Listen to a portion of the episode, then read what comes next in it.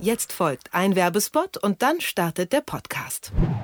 Der Podcast Neustart wird Ihnen präsentiert von der IKK Klassik. Ob Berufseinsteiger, Studenten, Arbeitnehmer oder Selbstständige, alle, die etwas für ihre Gesundheit tun möchten, unterstützt die Krankenkasse IKK Classic mit bis zu 180 Euro pro Jahr. Gesundheitskurse wie Yoga und Pilates gehören dazu, aber zum Beispiel auch autogenes Training oder Ernährungsberatung.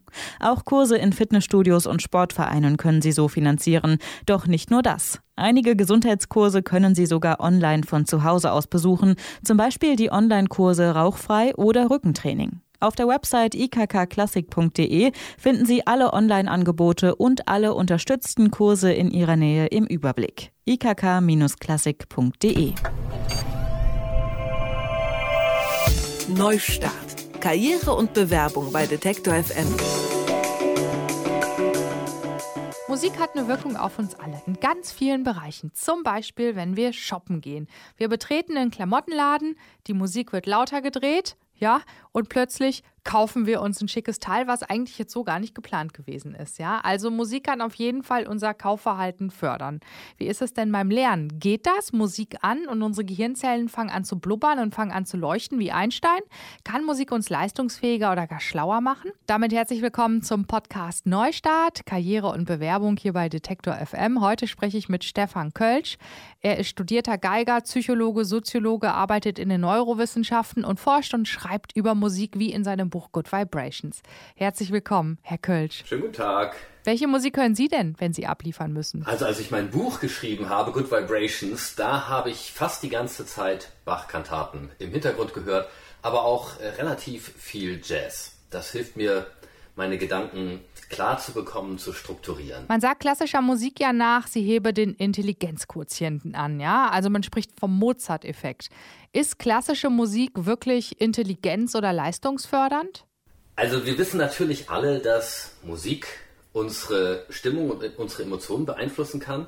Was wir aber erst in den allerletzten Jahren herausgefunden haben, ist, dass Musik auch unser Denken beeinflussen kann. Unsere Gedanken werden zum Beispiel positiver, wenn wir eher positiv klingende Musik hören.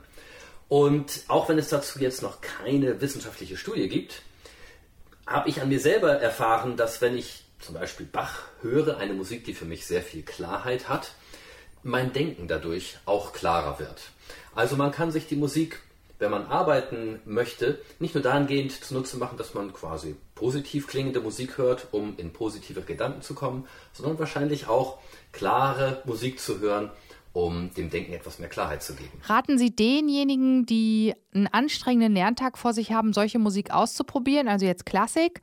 Und ich meine, Sie sprachen ja nicht nur von Klassik, sondern auch von Jazz. Ich kann mir vorstellen, dass einen das ganz schön zappelig und unkonzentriert macht. Ganz genau. Es ist ganz wichtig, dass jeder für sich selber weiß, welche Musik für ihn oder für sie besonders hilfreich ist. Viele benutzen Musik zum Beispiel überhaupt erstmal, um sich zu motivieren, um überhaupt das Laptop aufzuklappen, um das Buch aufzuklappen und überhaupt erstmal anzufangen zu lernen oder zu arbeiten. Dabei kann Musik schon prima helfen. Und ein Tipp für jeden, der es noch leichter macht, Musik auflegen, die sich für einen selber, sagen wir mal, positiv motivierend, vielleicht heldenmütig anhört und dann aber nicht nur zuhören, sondern sich daran irgendwie beteiligen. Zum Beispiel ganz einfach mit den Fingerspitzen oder mit dem Fuß mitklopfen. Wenn man zu Hause ist, vielleicht sogar ein bisschen mit tanzen oder im Takt der Musik mitgehen, innerlich mitsingen. Das sind so die einfachsten, wie man sich da erstmal motivieren kann. Und dann beim Arbeiten kommt es ganz drauf an. Es gibt einige Leute, die zum Beispiel eher aktivierende Musik zum Arbeiten gerne hören. Das hilft ihnen zum Beispiel durchzuhalten, nicht einzuschlafen, gerade wenn der Tag schon ein bisschen länger geworden ist und man sich irgendwie noch wach und bei der Stange halten muss. Hilft das in der Situation?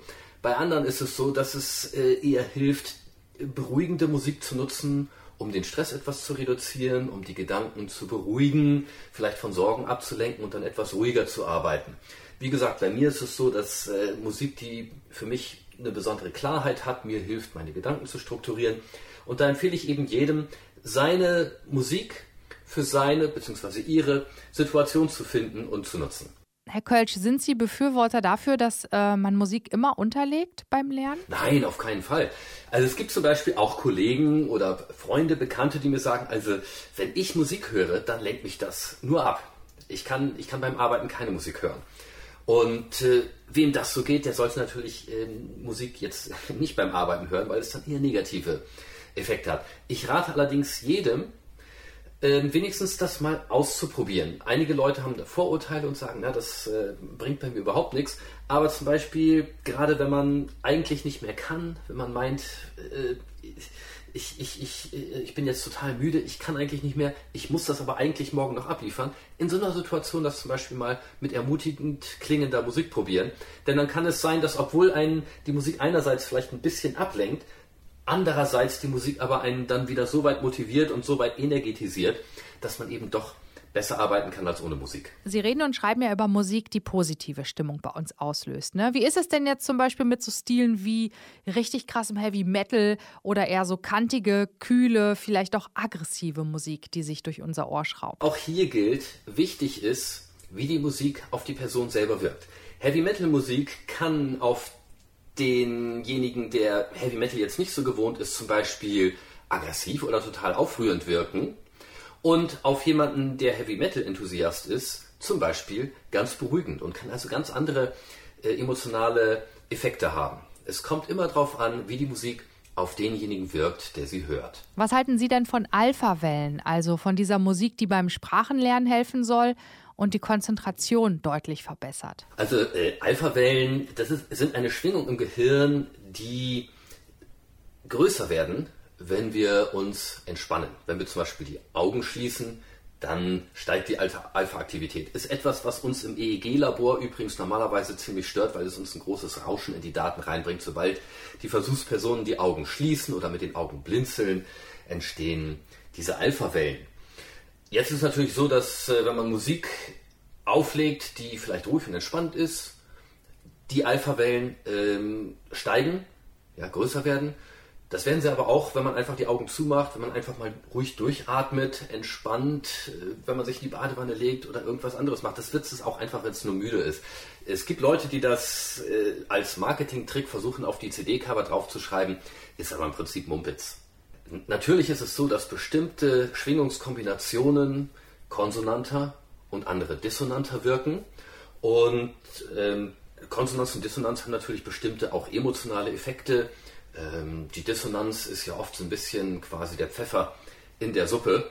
Wenn es zu viel, dem einen wird es dann zu viel und dann, dann ist es ihm zu dissonant und er findet das Ganze unangenehm, der andere möchte ein bisschen mehr damit das Stück für ihn die richtige Würze hat. Ich habe ja jetzt gedacht, dass Sie mir und den Hörern von Detektor FM so ein Musikrezept ausstellen fürs optimale Lernen. Also, dass das Oberstübchen richtig abliefert. Können Sie das? Ich würde sagen, diejenige Musik, die dir hilft, in die Stimmung zu kommen, von der du meinst, dass sie dir gut tut, die dir hilft, dich zu balancieren, in eine fröhliche, positive oder auch entspannte, ruhige Stimmung zu kommen. Alles das, was den negativen Stress mit Musik reduziert, ist positiv und wirkt heilsam. Musik also selbstwirksam aussuchen. Und was läuft bei Ihnen heute noch? Mal schauen, ich glaube, bei mir steht für heute noch ein bisschen Bach und Wynton Marsalis, aber vielleicht auch ein bisschen ACDC auf dem Plan. Mal gucken, wie lange ich heute durchhalte.